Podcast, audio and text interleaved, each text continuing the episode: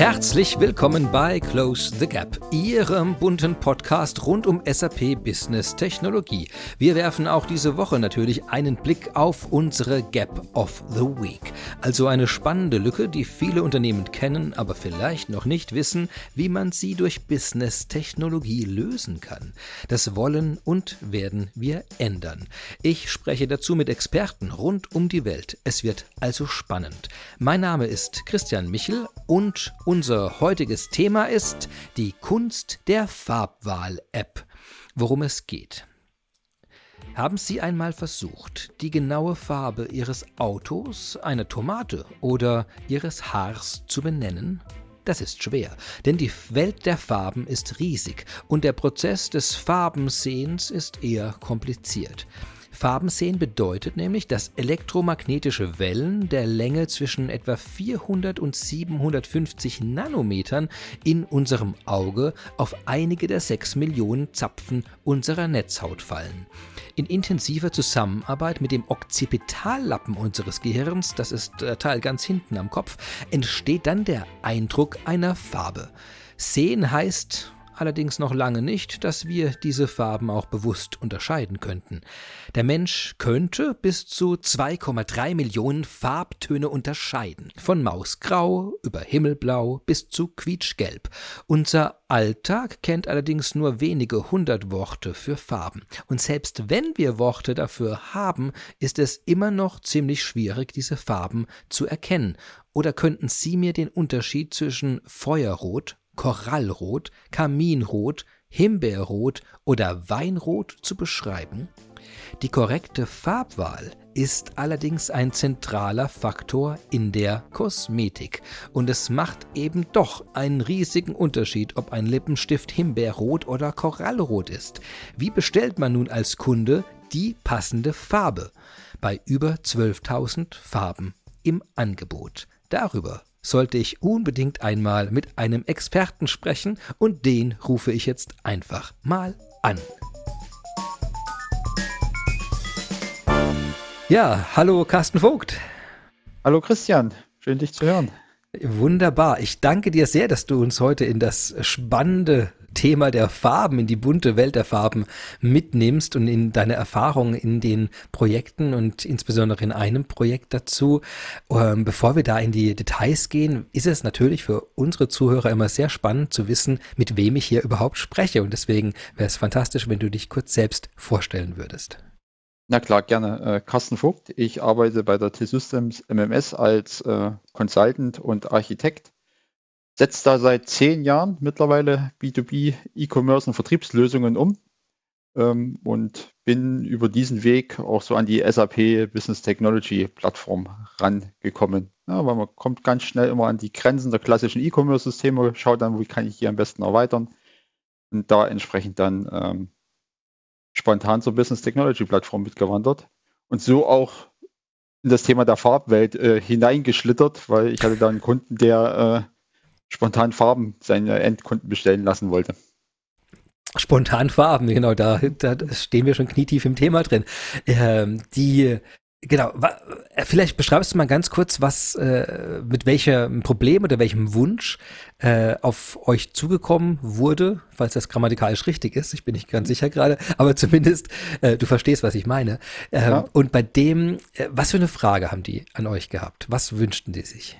Also ich komme mal direkt, der Kunde ist Schwan Cosmetics. Ja. Das ist ein äh, Kosmetikhersteller aus dem äh, Bayerischen, sitzt bei Nürnberg und der produziert Kosmetikprodukte, also Lippenstifte, Eyeliner, Kajal und Co. im Auftrag für die großen Hersteller. Das heißt, wenn eine L'Oreal einen neuen Lippenstift rausbringt, kann es sein, dass Schwan Cosmetics den komplett produziert hat. Also von der Farbe über den Lippenstift, die Verpackung, da hat L'Oreal außer die Idee nichts beigesteuert. Und die haben, das heißt, die äh, Stifte, mit denen ich und du uns jeden Morgen natürlich dann zurecht natürlich. machen, die kommen ziemlich sicher von Schwan Cosmetics. Okay, ja.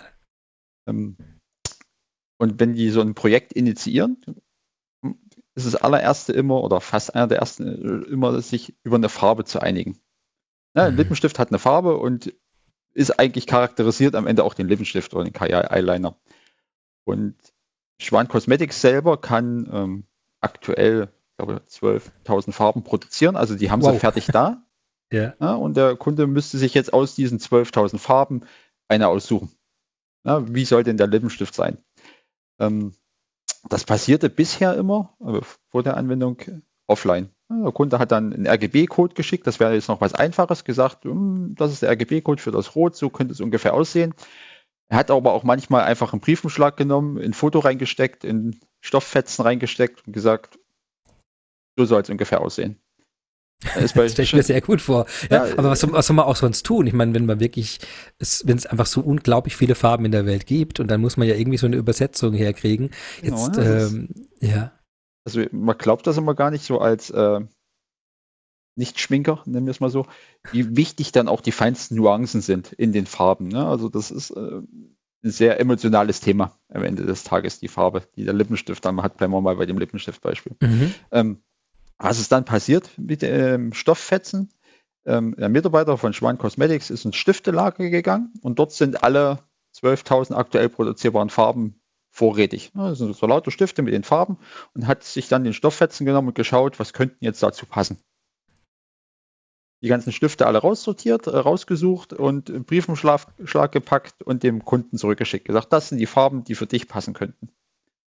Also ein richtig ja. klassischer analoger Prozess das sozusagen. Ist ein richtig, richtig klassischer Stoff, analoger per Prozess. Briefumschlag, Stoffteil wird ins Lager gegangen, ähm, echte physische Stifte rausgeholt und dann wieder zurückgeschickt. Das äh, kann teilweise mehrere Wochen dauern. Ja, weil das ist, äh, mhm. die hatten wohl auch häufiger das Thema, wenn aus dem Ausland jemand den Stofffetzen schickt, dann bleibt da Stofffetzen im Zoll hängen und lauter solche Späße. Also ähm, Genau. Ähm, wichtig ist für die Endkunden natürlich trotzdem dann die Farben in Stiftform in der Hand zu halten ne, um die wirklich mal auszuprobieren, auf die Hand zu malen, mal ins Licht zu halten. Mhm. Und dann hat der Kunde gesagt, hm, sieht schon schöner aus, aber ich hätte es gerne ein bisschen blauer. Wie auch immer man jetzt ein bisschen blauer interpretiert, aber das ist so O-Ton Kunde. Hat man vielleicht noch angerufen, eine Mail geschrieben, die Farbe sieht ganz gut aus, ein bisschen blauer, also ist der Mitarbeiter wieder ins Stiftelager gerannt und hat gesucht, was könnten jetzt an Farbe passen, die ein bisschen blauer ist. Ja, diesen Prozess kann man durchaus dann öfter äh, fahren, bis man dann wirklich zur finalen Farbauswahl gekommen ist. Und da hat man ja schon jemanden gegenüber, der sich schon ein bisschen, äh, der schon ein bisschen Farbverständnis ja hat. Wenn Natürlich. jemand formulieren kann, ein bisschen blauer, ein bisschen mehr Grünanteil, ein bisschen, dann ist man ja schon dieser RGB-Logik drin, dass man ein bisschen wissen kann. Aber ich glaube, ganz vielen Menschen ist, ist ja nicht mal das klar, ob da jetzt in dem Rot ein bisschen mehr Blau oder ein bisschen mehr Grün noch ähm, mit rein ist in dem kleinen Unterton. Das ich kann, muss ehrlich ich, das, sagen, ich ja. habe oft auch den Unterschied zwischen einzelnen Farben nicht mehr gesehen. Also. Mhm.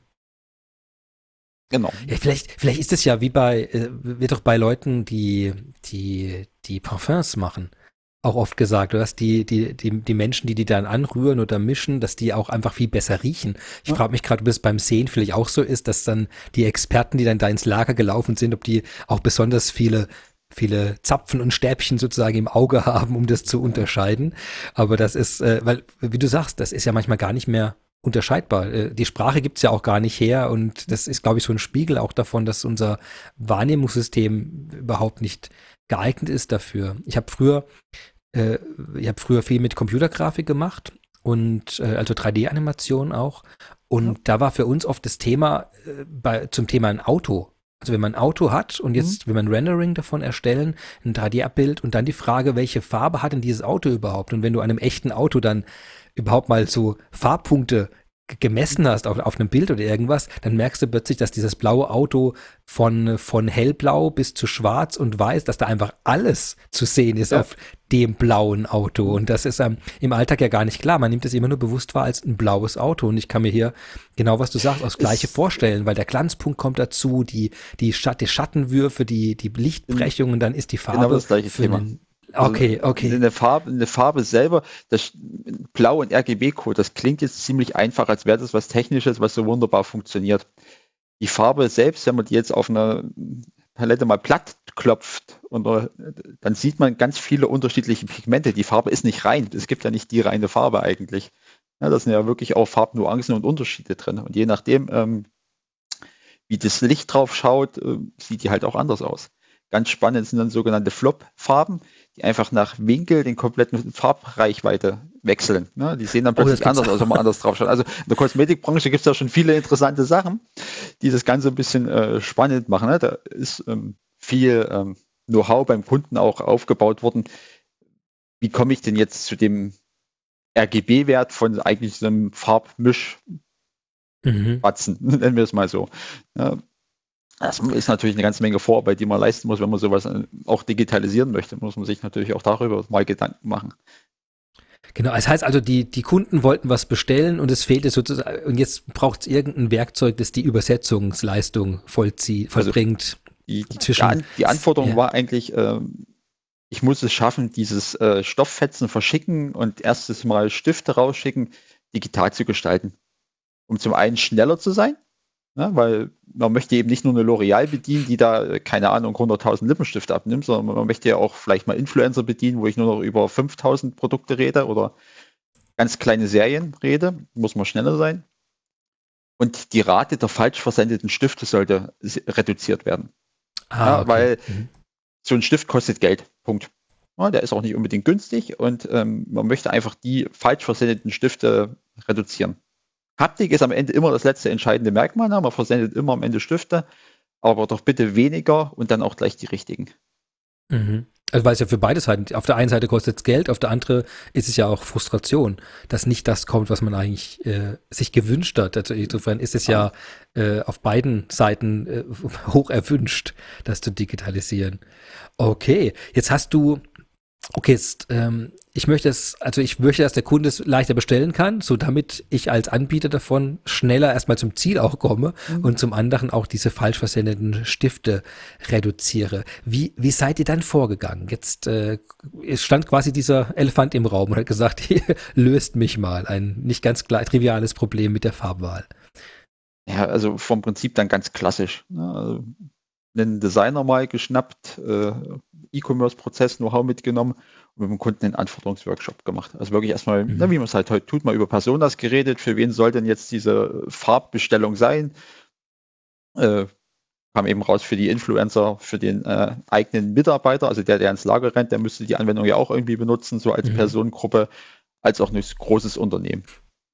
okay, genau, das ist schon mal wichtig, glaube ich. Es ist quasi kein, kein Consumer.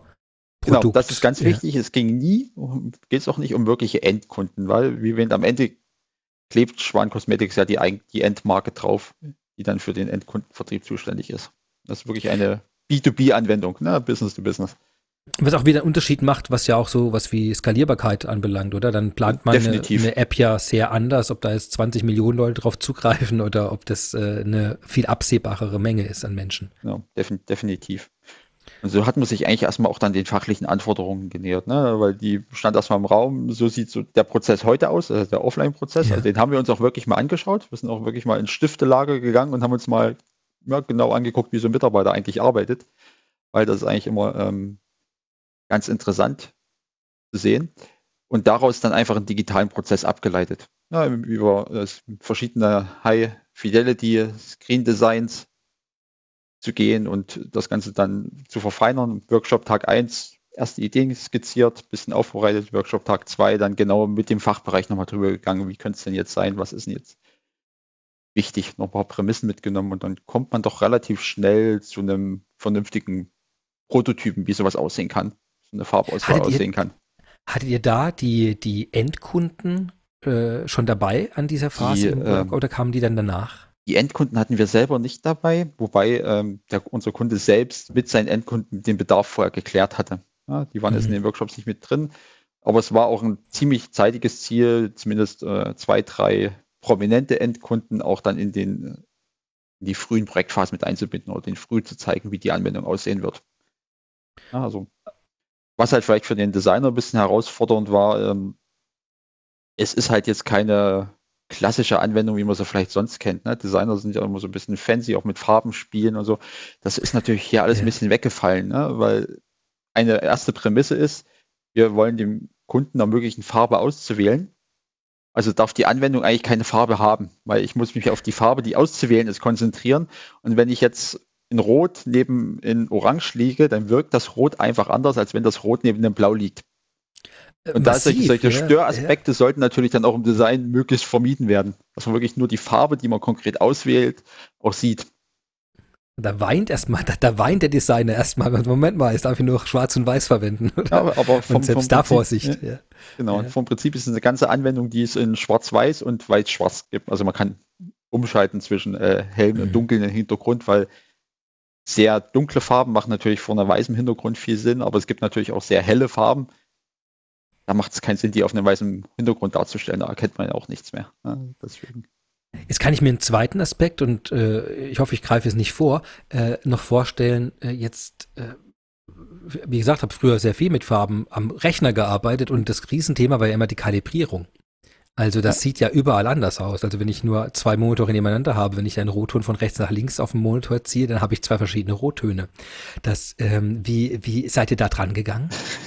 Naja, also vom Prinzip, es gibt theoretisch eine Anleitung für die Kunden, wie sie ihre Monitore kalibrieren, also wenn sie, wenn Ja. sie ganz viel Wert drauf legen.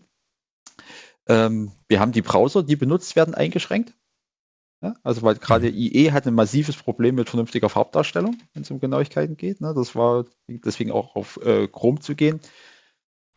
Und dann, was man erstaunlicherweise merkt, ähm, wenn ich den Farbwunsch, also das, was ich mir so vorstelle, was ich haben möchte, schon digital auf dem Monitor darstelle, dann ist es auch einfacher, dann die Farbe dazu auszuwählen, weil ich es dann auf dem gleichen Medium sehe.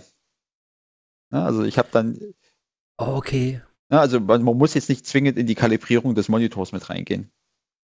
Ja, Ah, ist ein guter Punkt, ja. ja, ja. Ich habe vorhin gedacht, auch, äh, ja, auch eben, weil ein Motor ja unterschiedlich hell leuchten kann im Mhm. Hintergrund. Also der hat ja unglaublich viele Aspekte, die Farbe verändern, aber du hast natürlich recht. Äh, ich, der erste Schritt ist ja wahrscheinlich die Übersetzung dieses echten, echten Objektes in die digitale Welt und dann vergleiche ich ja immer genau. sozusagen in Ja. einem stabilen Rahmen genau. äh, die Das ist- Sachen miteinander. Das heißt, das ist nur der erste, der, der Einscan-Prozess sozusagen, der, also der, der kritische Faktor. Dann die anderen kann man sagen, da ist alles zumindest konstant außenrum, dass man den relativ zueinander bestimmen kann, die Werte. Genau. Also wie, was, der, was der Kunde äh, in der Anwendung jetzt mitgeben kann, ist halt ganz klassisch natürlich RGB-Werte oder LAB-Werte Pantone, Ja. also als statische Werte. Er kann aus einer Palette auswählen.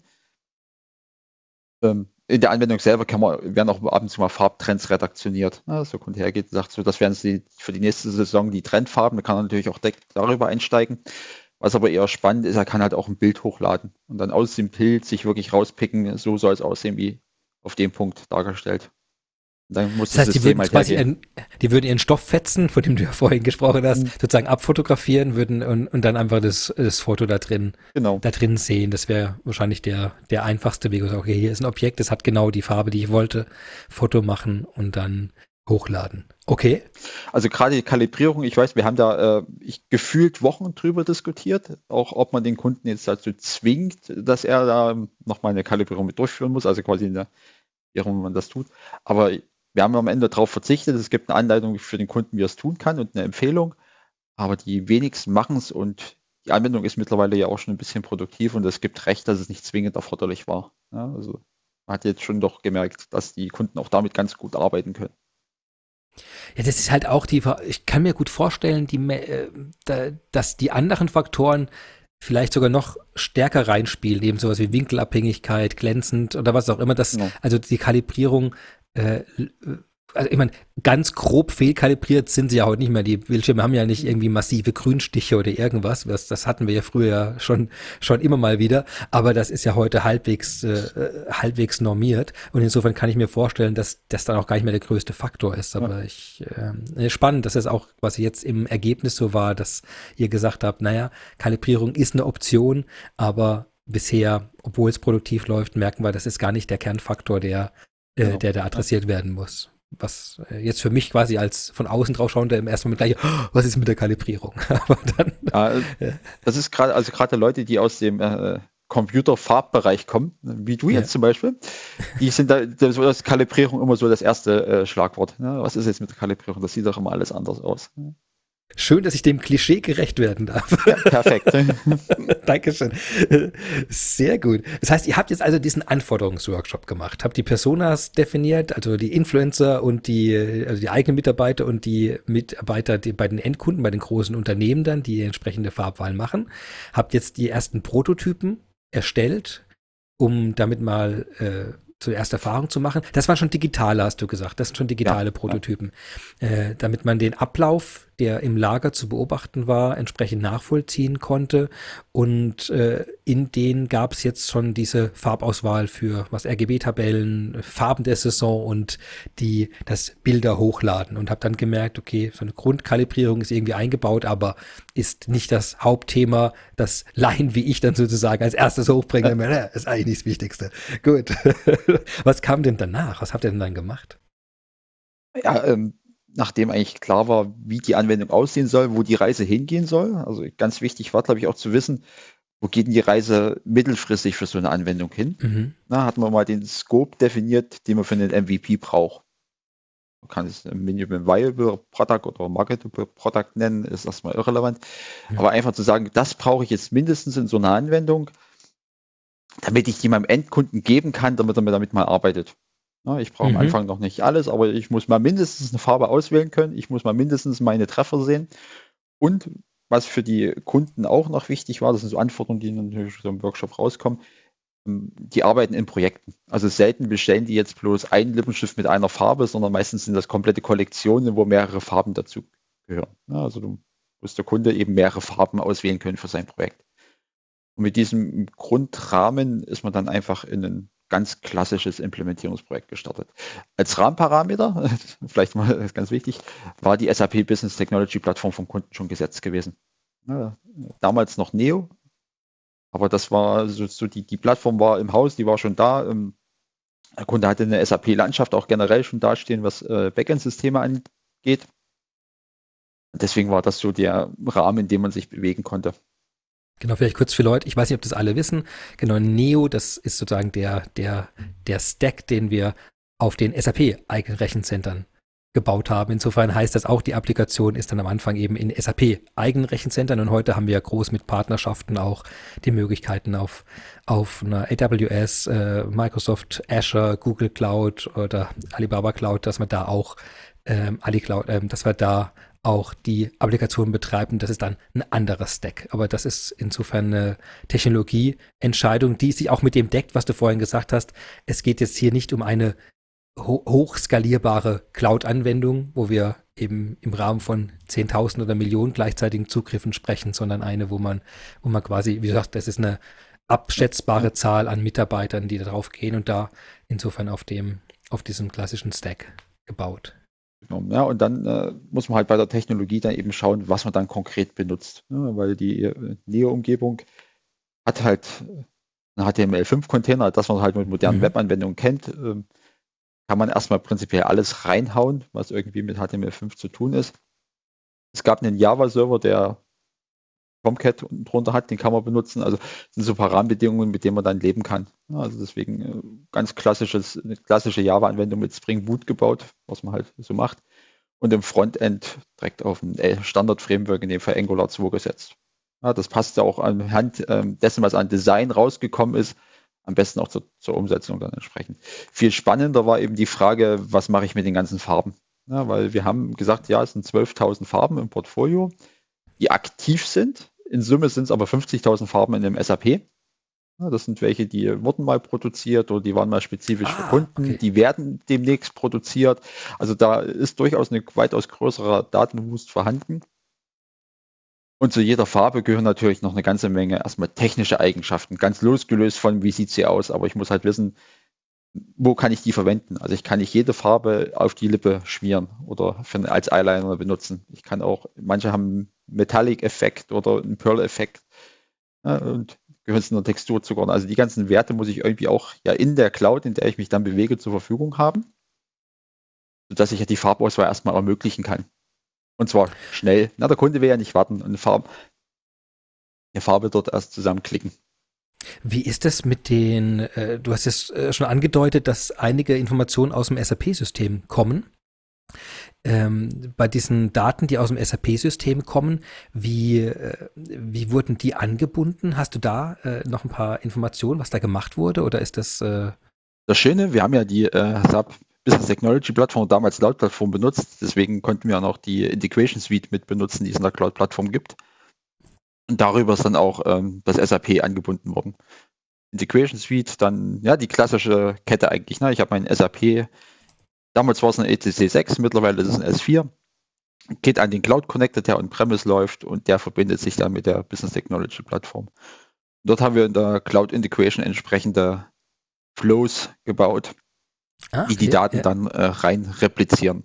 Ganz wichtig, äh, die Farbkerndaten, nennen wir es mal so, werden wirklich in die Cloud repliziert, dass wir sie direkt im Zugriff haben.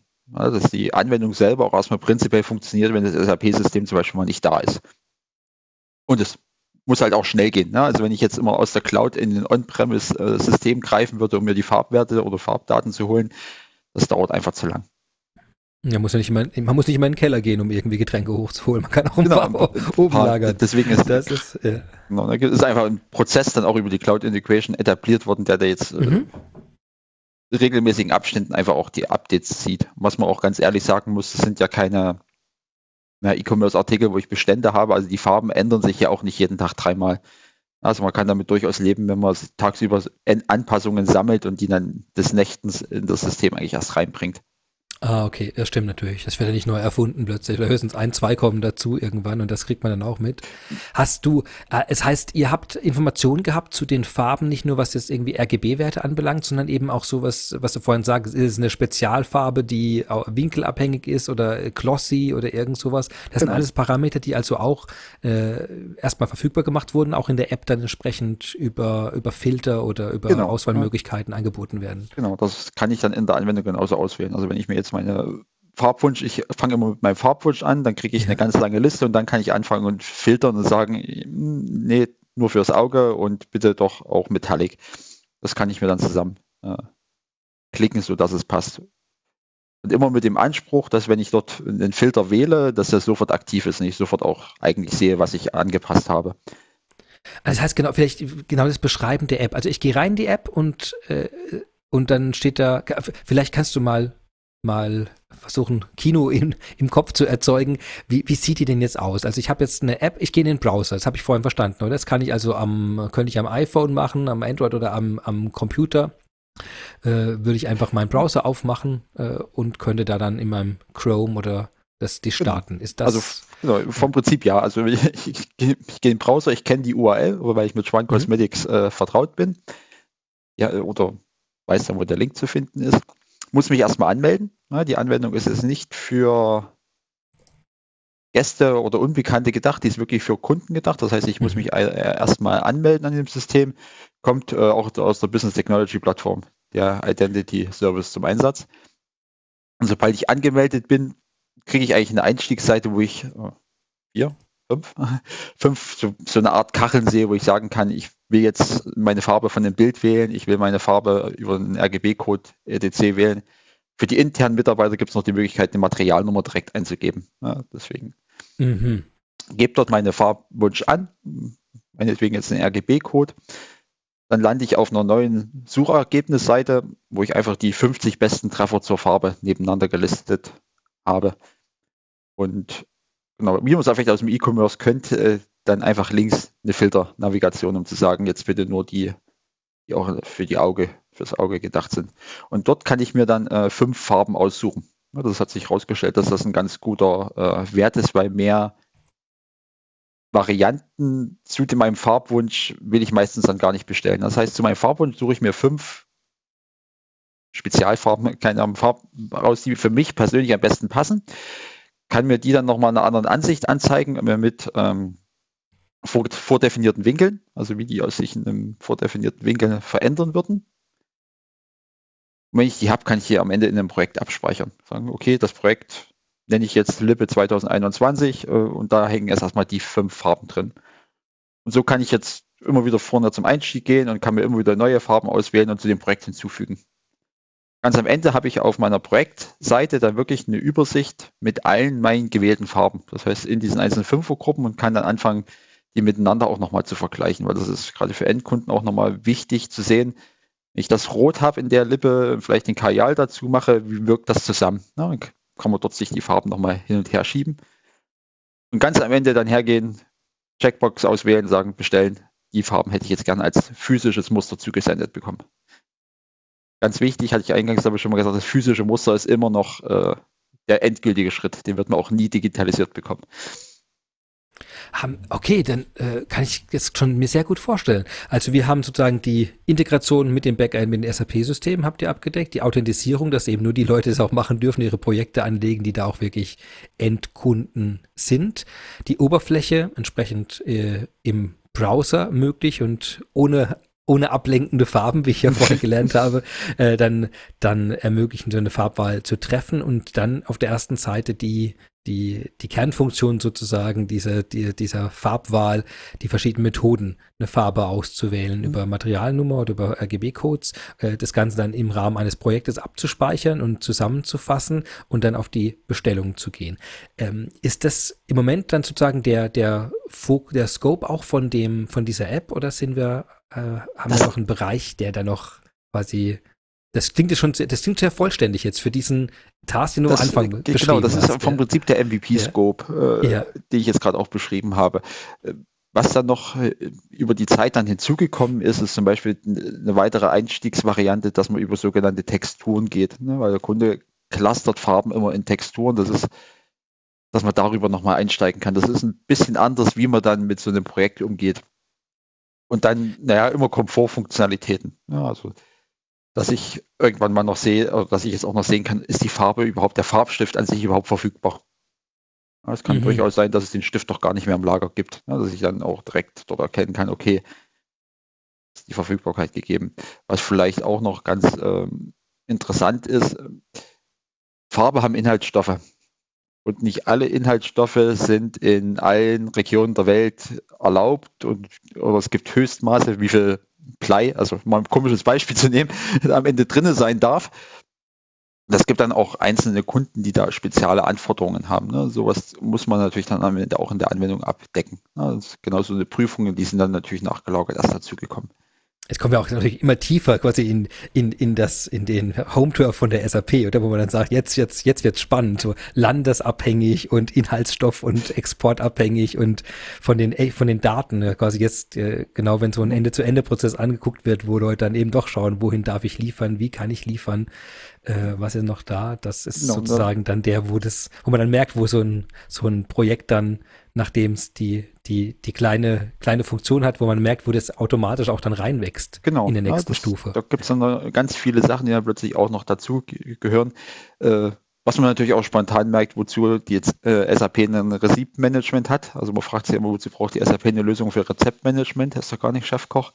Aber genau dann solche Anwendungen muss man dann natürlich noch an so eine Lösung damit anbinden können. Ja, und das ist aber alles dann sukzessive gewachsen und das war eben das Schöne über die Cloud Integration, war das eigentlich auch alles relativ schnell gemacht. Also diese reine technische Integration, mit der man früher manchmal gefühlt Jahre versenkt hat, äh, das mhm. ging dann doch relativ smooth über die Bühne. Wie äh, an dem Zeitpunkt jetzt, also wo das die ersten, dieses, also Minimal Viable Product fertig war, äh, war von diesem ersten Workshop, von dem du gesprochen hast, bis das dann vorlag, was ist das so für eine Größenordnung?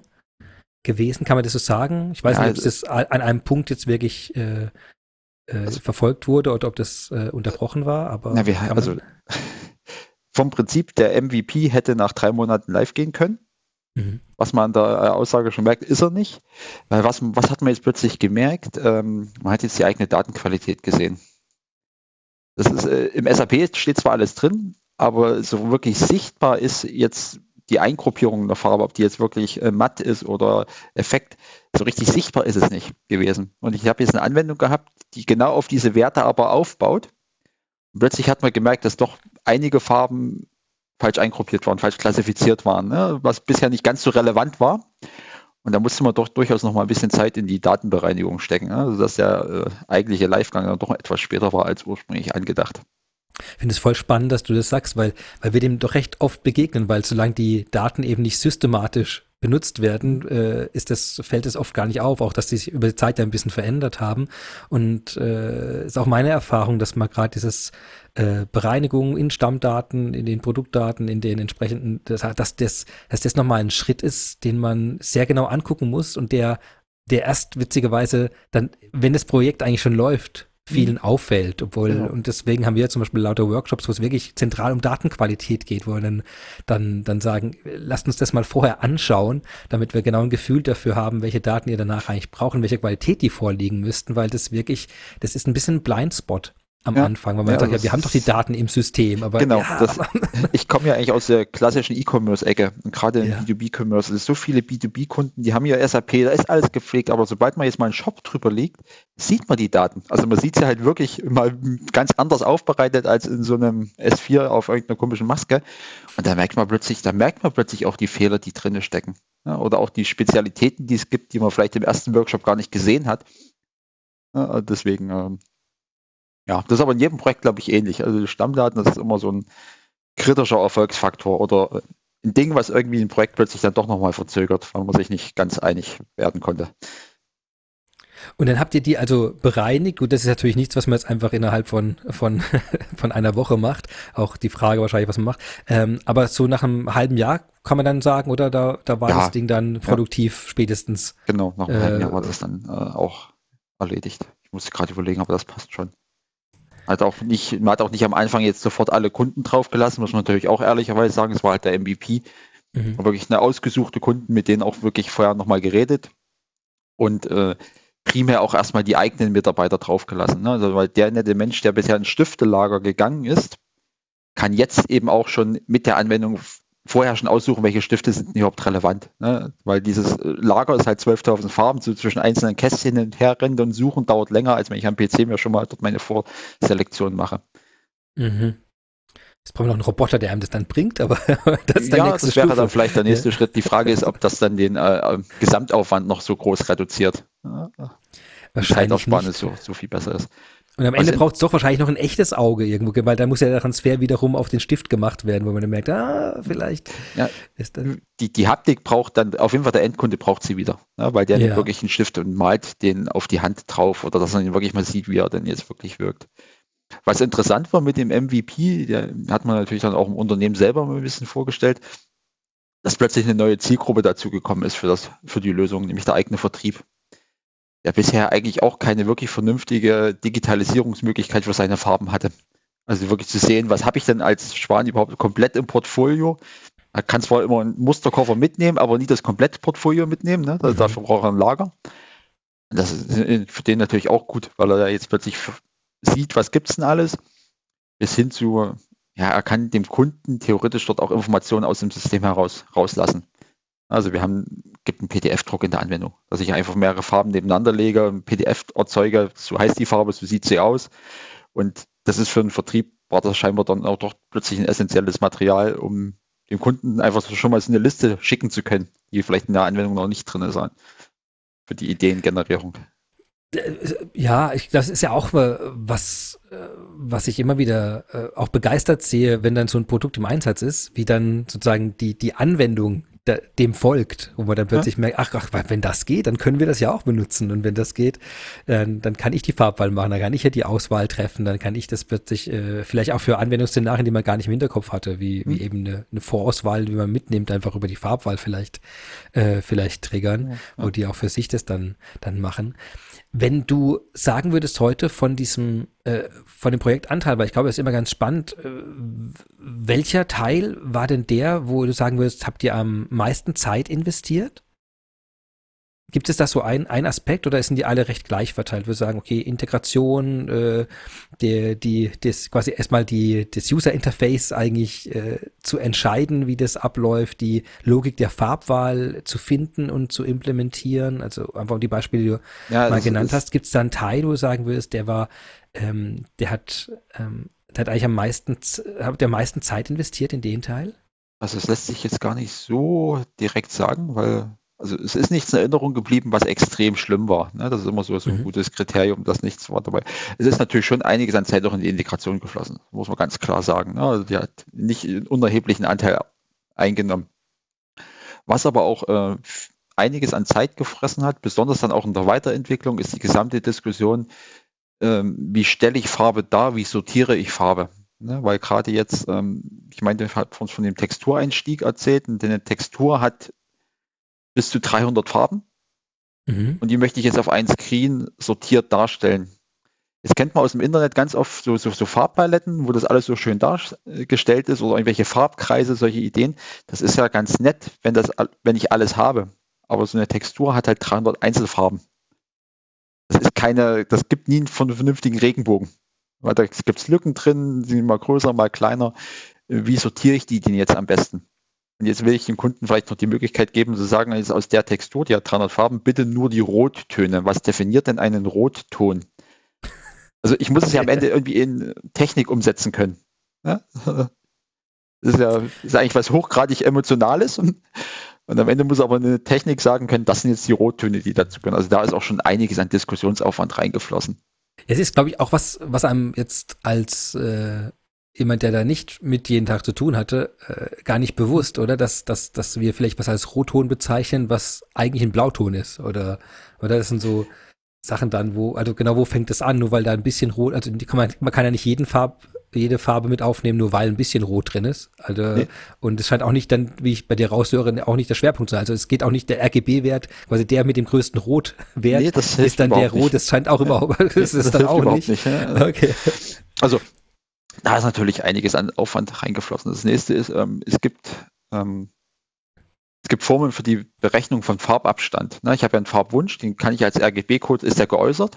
Ja. Den kann ich auch in andere Farbsysteme umrechnen, zumindest in die meisten, zum Beispiel auch in LAB. Und jetzt habe ich noch ganz viele Farben, mit denen ich das vergleichen muss. Ne, da gibt es eine Delta E und wie ich diesen Delta E ermittle, da ist natürlich auch ein bisschen Zeit reingeflossen, sodass wirklich das für das Auge beste Ergebnis rauskommt. Ne, Schon allein, ob ich diesen Delta E auf Basis von RGB oder von LRB berechne, gibt schon unterschiedliche Ergebnisse im Zweifelsfall. Also Fachlichkeit. Ne? Das ist eigentlich, eigentlich ist am Ende in dem Fall Fachlichkeit, über die man ja doch schon äh, viel reden musste und auch nochmal äh, nachsteuern musste. Also gerade auch diese Abstandsberechnung, da hat man wirklich das Endergebnis erst in der Anwendung gesehen. Das lässt sich auch vorher immer ganz schwer mal mit einem Excel abbilden, geht einfach nicht. Ne? Es hilft, auch, es, hilft, es hilft auch eben nicht diese flache Farbe, was ich eingangs sagte. Ne? Bloß, weil ich ja. RGB, bloß weil ich im Excel jetzt eine Zelle mit dieser Farbe einfärbe, heißt das nicht, dass die echte Farbe genauso aussieht. Deswegen, also da, ich glaube, da ist schon einiges an Zeit äh, reingeflossen.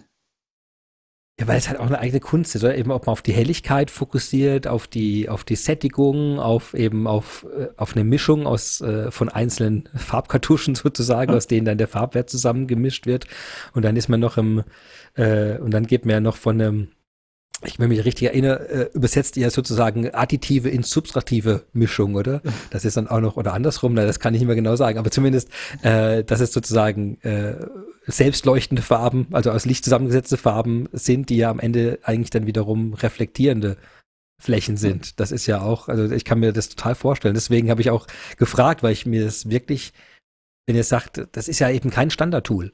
Genau, dass ich eben Farbabstände, Farb, Farben sortieren. Das klingt erstmal so, naja, okay, irgendwie schwarz ganz links, weiß ganz rechts und dann das irgendwas dazwischen. genau. und, und, das kann doch nicht so schwer sein. Und dann merkt man plötzlich, ja, okay, aber nach Helligkeit kann ich nicht sortieren, nach Sättigung kann ich nicht sortieren, ich kann nicht nach dem R-Wert und nach, dem, nach den RGB-Werten einzeln sortieren, das darf ich alles überhaupt nicht tun. Und dann wird es schon sehr, sehr lustig. Und da habt ihr, und das ist insofern auch beruhigend zu hören, dass ihr da doch einiges an Zeit dann genau. auch äh, investiert habt, um genau dieses Problem nochmal zu lösen. Was genau. ich mir auch sehr spannend vorstelle übrigens. In Kombination mit einer Anwendung, die, die einfach zu bedienen sein soll. Ne? Also es hilft auch nicht äh, so gefühlt hochgradig akademische 3D-Würfel, die ich dann im freien Raum drehe. Ähm, das äh, hilft dem Endanwender auch wieder nicht, ne? weil eine Prämisse an so einer Anwendung war, sie muss einfach bedienbar sein. Ne? Und zwar möglichst nee, nicht möglich, sie muss ohne Anleitung bedienbar sein. Aber sobald ich, was war's, sobald ich ein User Interface erklären muss, ist es ein schlechtes User Interface. Das ist leider so. Es ist leider so. Da hat Steve Jobs wirklich unser ganzes Gefühl kaputt gemacht. Früher ja. haben wir uns Handbücher und Kurse über Monate hingesetzt und dann plötzlich sind da Apps, die man intuitiv bedienen kann. Das ist ja. irgendwie, das hat alles kaputt gemacht. Nee, es ist wirklich, es ist, es ist viel besser so. Hast du jetzt für, habt ihr schon für nächste Schritte, du hast ja vorhin schon was an, andeuten lassen, Dinge, worüber du sprechen kannst oder darfst, äh, in dem Rahmen, wo ihr da jetzt noch, noch ähm, hin, ja, hingeht? Kon konkret Sachen kann ich gerade gar nicht nennen. Also es gibt schon einiges an Weiterentwicklungsideen. Ja. Es, es sind meistens so, so kleinere Optimierungen für den Gesamtprozess. Wobei man jetzt natürlich ganz stark aufpassen muss, äh, was steckt man in die Anwendung rein und was gehört eigentlich da nicht hin. Das ist so dieses mhm. klassische Thema, was man eigentlich bei vielen Projekten erlebt. Jetzt gibt es einem Unternehmen eine Anwendung, die ist ziemlich erfolgreich, die funktioniert, die ist wunderbar und plötzlich kommen ganz viele Leute, die da Begehrlichkeiten entwickeln und sagen, hm, das habe ich nirgends anders, pack das doch dort mal mit rein. Also da ist man jetzt viel auch am diskutieren, was gehört denn in so eine Anwendung wirklich rein und was muss man eigentlich auch anders lösen.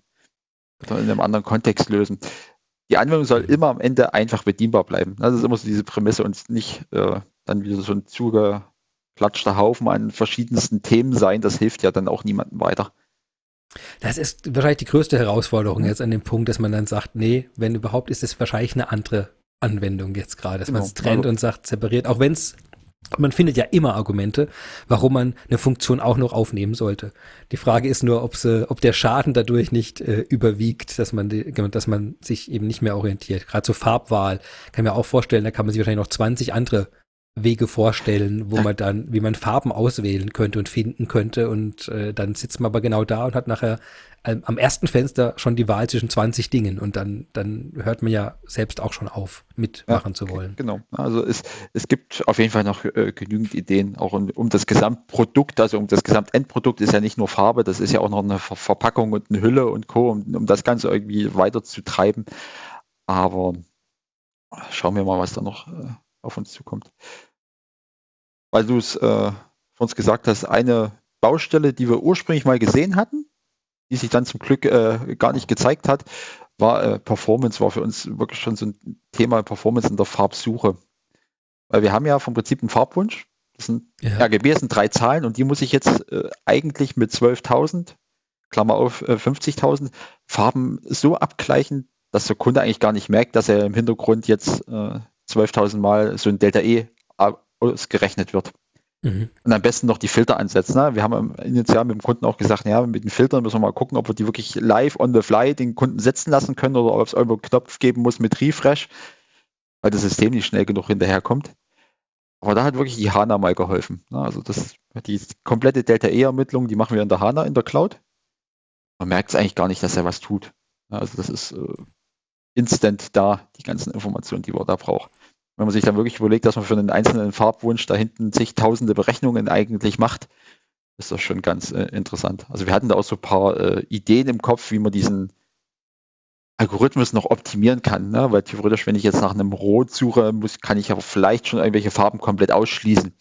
War alles nicht nötig. Ja, das ist, äh, hat Technologie wirklich mal was gebracht, richtig geholfen. genau. Also auch diesen Refresh-Knopf, den gibt es nicht. Man kann jetzt direkt in irgendeinem Filter auswählen und instant sind die Ergebnisse da. Sehr schön, sehr schön. Das ist ja, also ja, ist, ist das einzige Drama, ist es, dass die nicht für, für den Consumer ist. Ich würde die unheimlich gerne jetzt selbst auch benutzen. Hab nämlich, ich habe ja vor kurzem, ich, das sieht, sieht man jetzt nicht, habe mir nämlich vor kurzem auch fürs Fotografieren so eine Farb, Farbbox kennst du vielleicht auch. Da hält man mhm. dann so eine, so eine Farbkarte hoch, um dann nachher entsprechend die, die, den Weißabgleich und die, die Farbkalibrierung durchführen zu können. Und jetzt ähm, bin ich deshalb immer ganz neugierig auf, auf Farb-Apps, wie man damit umgeht und wie man da Auswahl trifft und Dinge dann kalibriert. Und deswegen wäre ich natürlich unglaublich neugierig, die selbst auszuprobieren. Aber das ist jetzt nicht möglich für mich. Aber das, aber umso besser für die Mitarbeiter dann, dass ich nicht irgendwelche Performance wegnehme mit, äh, mit Spielereien. Ja, ich glaube, äh, so richtig schnell kaputt kriegt man die auch nicht, äh, die Anwendung. Also, die ist ja jetzt schon ein paar Tage alt. Ähm, es läuft einfach stabil. Wir sehen es ja auch generell, man kann ja in der Cloud-Plattform sich ab und zu mal so den Ressourcenverbrauch und Co. anschauen. Mhm. Es, es läuft. Ja, also das war auch so am Anfang so gerade von Kundenseite noch so ein bisschen Bedenken, ne? wie, wie stabil ist denn eigentlich die Business Technology Plattform der SAP? Als wir damit angefangen haben mit dem Projekt, das war glaube ich auch schon mittlerweile drei Jahre her, dann gab es da schon durchaus Bedenken, ob das jetzt alles so funktioniert und auch alles so läuft. Aber in dem Fall, das lief wirklich smooth durch. Also das hat auch uns im Projekt massiv geholfen, weil wir einfach an der Plattform, die Ressourcen waren halt da. Punkt. Man hat sie halt benutzt. Fertig. Also dafür, nicht wie dafür ist früher ja erstmal genau irgendwo selber jetzt hier in, in Rechner ja. hinstellen und dann die Umgebung hochziehen. Also das erklärt dann natürlich auch, warum so eine Entwicklung weitaus schneller und effizienter laufen kann. Ist mittlerweile ist man es gewöhnt, ne, weil die ganzen Cloud-Plattformen, egal von welchem Hersteller da entsprechend da sind, aber damals war das noch nicht ganz so State of the Art oder das Vertrauen in die Umgebung noch nicht ganz so da.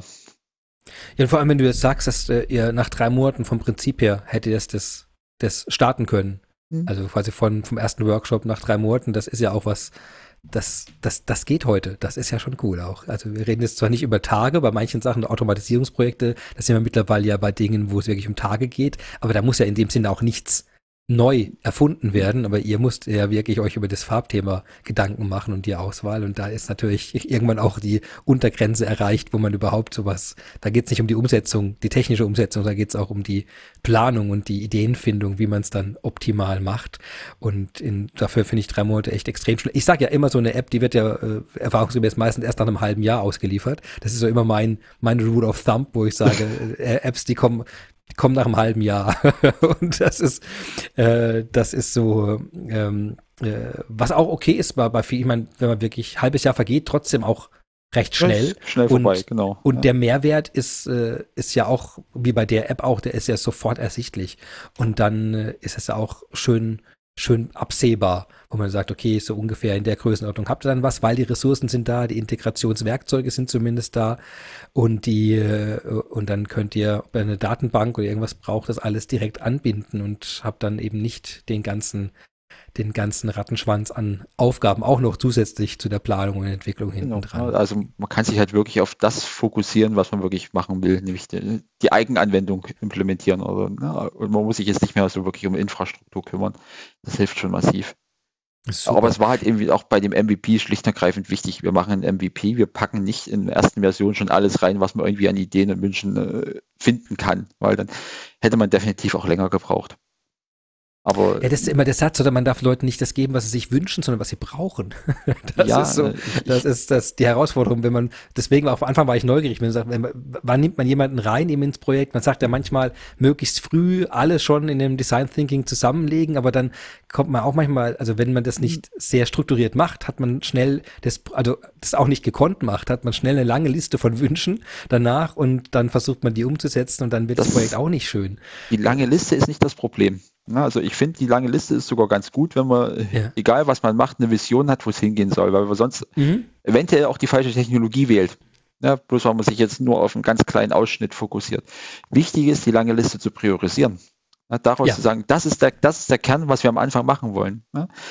Deswegen auch in diesem Design Thinking ruhig viele Informationen, Inputs sammeln, um einfach zu wissen, wo geht denn die Reise hin? Wie, wie könnte denn das Ding in drei oder vier Jahren aussehen? Aber am Ende muss es jemanden geben, auch auf Kundenseite ist es ganz wichtig, dass er sagt, okay, das ist es jetzt. Also der dann auch wirklich den Hut aufgenommen hat, und das war in dem Fall, war das eben auch so, den Hut aufgenommen hat und gesagt, das ist jetzt der Punkt, den setzen wir um und keine Diskussion mehr.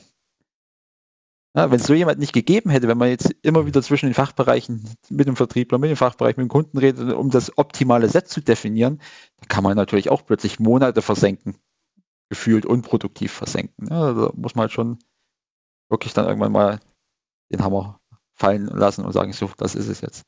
Das also ich hatte auch schon einen Kunden, der genau gesagt hat, ich lieber setze ich das jetzt um, habe am Ende eine Lösung, die zu 70 Prozent passt und habe eine Lösung, anstatt äh, mit 20 Leuten die 100 Prozent Lösung fünf Jahre zu diskutieren. Ja? Das, das, ist eindeutig so. Aber, ja? aber, du weißt aber aus deiner Erfahrung eben auch, dass das ist einfach äh, das, also, das klingt einfach und ist äh, ganz oft das, genau das Kernproblem. Das ist, genau, das ist ein großes Problem. Deswegen äh, wichtig, wenn es auf Kundenseite keinen gibt, der dann wirklich den Schuh anzieht und sagt, dass ich kann das jetzt entscheiden, ich entscheide das jetzt, dann wird es ganz zäh. Also als mhm. Dienstleister ist es das Gefährlichste, wenn man zwischen zwei äh, Fachbereichen aufgerieben wird. Ja, weil beide haben ihren Anspruch und kommen nicht übereinander und man hängt da so als Dienstleister dazwischen und soll jetzt eigentlich da mit beiden eine Lösung entwickeln. Da hilft es, wenn das auf dem Kunden jemanden gibt. Es war ein Erfolgsfaktor, ne, dass wir wirklich auf Kundenseite jemanden gab, der das Thema richtig vernünftig getrieben hat und als eigenes Baby betrachtet hat. Das, äh, ja, also ich glaube, das, ja, das macht es jetzt schon richtig, richtig rund, finde ich, dass man eben genau die Aspekte auch wieder zusammen, zusammen hört. Das, die Technologie ist da, die Erfahrung auf eurer Seite ist da, die, äh, und es wird mit einer Stimme sozusagen von der, vom Auftraggeber her auch, auch gestorben und auch eine Verantwortung dafür übernommen, dass das Projekt äh, mit dem Fokus den man sich vorgenommen hat, auch weitergeführt wird und eben nicht noch was kommt. Wir hatten gerade äh, in der letzten Folge haben wir über Chatbots geredet und da hatten wir ja auch, äh, da haben wir auch drüber gesprochen, äh, dass manche Projekte genau daran äh, gescheitert sind, weil mhm. der, der Scope die ganze Zeit verändert wurde, weil äh, ich habe es vorhin ja gesagt, manchmal ist es so, man wirft so eine, so eine App und eine Funktionalität in eine Umgebung rein und wird sich erzeugt ihre eigene Energie, weil ganz viele Leute inspiriert werden davon. Ja. Aber auf der Ideenphase genau ist es oft eben die Gefahr, dass dann ganz viele Leute noch ganz viele Ideen generieren, die dann, und wenn es dann keinen gibt, der es nochmal zusammenträgt und priorisiert, dann hat man, äh, hat man so einfach so Kräfte, die gegeneinander arbeiten und man kann dann von außen manchmal gar nicht richtig reingehen, um dann zu sagen, okay, jetzt entscheidet euch mal, entscheidet genau. euch mal. Also, ganz wichtig, wenn man zum Punkt kommt, ja. trifft auf unsere eigenen Designer auch zu. Ne? Das muss ich ganz ehrlich, ich habe dann irgendwann mal zu unserem eigenen Designer gesagt, du äh, hast keine Stimme mehr. Weil so ein echter kreativer Designerkopf, der hat auch immer wieder neue Ideen, was man noch anders machen könnte, was man noch besser machen könnte. Da findet er auch nie einen Punkt. Ne? Aber irgendwann muss man mal dahin kommen. Und dann lieber diesen MVP nehmen und am echten Endkunden verproben und das Feedback einsammeln. Ja, das ist dann, glaube ich, viel valider, als äh, noch zehn Schleifen mehr zu fliegen. Ja, zumal es auch eben nicht heißt, dass die Idee schlecht ist. Nee, das überhaupt das heißt nicht. es Also, nicht. das Nein, sind dann tolle. Leute mit tollen Ideen, aber man sagt einfach, ja, aber jetzt die tolle Idee von der tollen Person schadet jetzt. Und dann sagen bitte, stopp hier, wir müssen, wir müssen das ab, wir müssen das abkürzen und das finde ich gut formuliert zu sagen, jetzt kann ich dir gerade leider keine Stimme mehr. Ich, kein, ich habe kein Foto mehr für dich heute. Ja, genau. Wir müssen mit den anderen weitergehen, zumindest in dem Projekt. Ja, fantastisch. Du, das war extrem spannend. Dann kämen wir sogar schon zu unserem letzten Teil. Ähm, das wäre Famous Last Words. Also du darfst gerne noch, falls du noch was über das Projekt oder über dich, über Möglichkeiten, wo man dich treffen oder äh, sprechen kann, nochmal was erwähnen möchtest, dann darfst du das jetzt sehr gerne tun. Oder dir selbst eine Frage stellen, die ich hätte fragen müssen, aber es nicht getan habe. Dann wäre das jetzt die Gelegenheit für dich. Ähm, einen kleinen Hinweis möchte ich natürlich noch geben. Äh, der Kunde hat mit der Anwendung Jahr den Digital Champions Award mitgewonnen in Deutschland, also von der Wirtschaftswoche ausgestattetes Gremium. Das war äh, nochmal so ein kleiner Ritterschlag, ne, dass man wirklich mit so einer Anwendung, die eigentlich relativ klein und unscheinbar erstmal daherkommt, wirklich Prozesse optimieren kann. Ich habe die Zahl noch gar nicht gesagt. Die ursprüngliche durchschnittliche Dauer zwischen Farbwunsch des Kunden bis hat ein Stift, jetzt den richtigen Stift in der Hand, war bisher zwölf Tage, die durchschnittliche Zeit. Mittlerweile sind sie in ein, zwei Tagen fertig damit.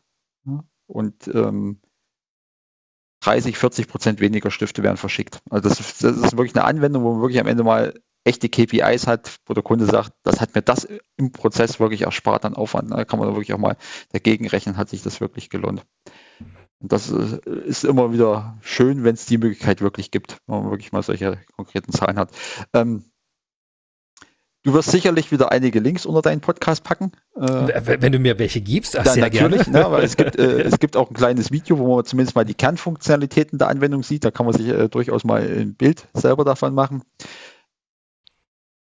Wir schreiben auch regelmäßig Blogbeiträge in einem eigenen Blog, da kann man auch immer noch mal nachschauen. Ansonsten äh, immer mich gerne via LinkedIn und Co. kontaktieren. Also immer, wenn es in Richtung Business Technology Plattformlösungen geht, bin ich immer wieder gerne bereit für ein offenes Ohr. Genau solche Kundenproblemlösungen, die jetzt nicht direkt im Regal zu finden sind, da bin ich immer wieder gerne für zu haben. Also Das, äh, sowas macht halt auch mal Spaß, ne? wo man ein bisschen Kreativität walten lassen kann und nicht den 92. E-Commerce-Shop hinstellt, der aussieht wie Amazon. Das macht dann einfach keinen Sinn mehr. Fantastisch. Du, vielen Dank, dass du dir Zeit genommen hast und ich werde die Sachen sehr gerne verlinken, das Video, die Blogs und alles, was ich dazu finden kann. Und äh, bin begeistert, genau was du sagst, zu sehen, mit äh, was für einem abs abschätzbaren Aufwand man doch so einen großen Impact haben kann. Und wie du sagst, es, es wirkt dann klein, aber für alle, die da drin sind in diesem Prozess, ist das was Großes. Und das Genau, ist, ja. äh, das ist das Schöne. Und deswegen, glaube ich, ist der Preis auch mehr als, mehr als verdient, wenn ich fast schon überfällig gewesen, möchte ich sagen. Das, Ja. Super.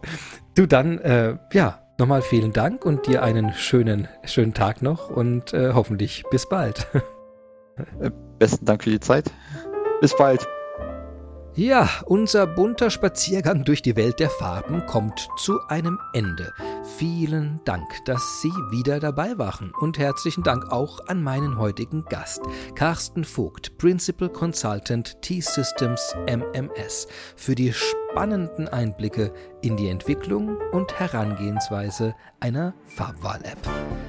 Ich hoffe, es hat Ihnen genauso viel Spaß gemacht wie mir und wir sehen uns das nächste Mal schon wieder. Ihr Christian Michel.